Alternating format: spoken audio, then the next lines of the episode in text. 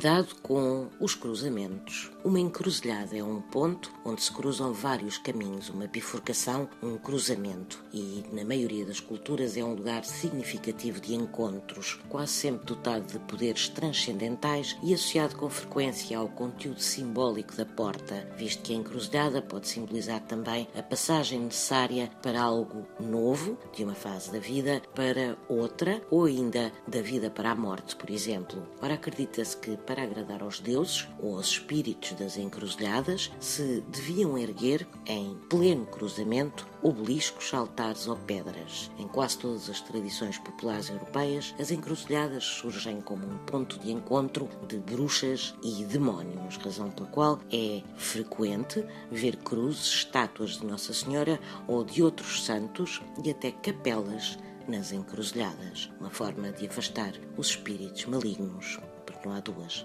sem três.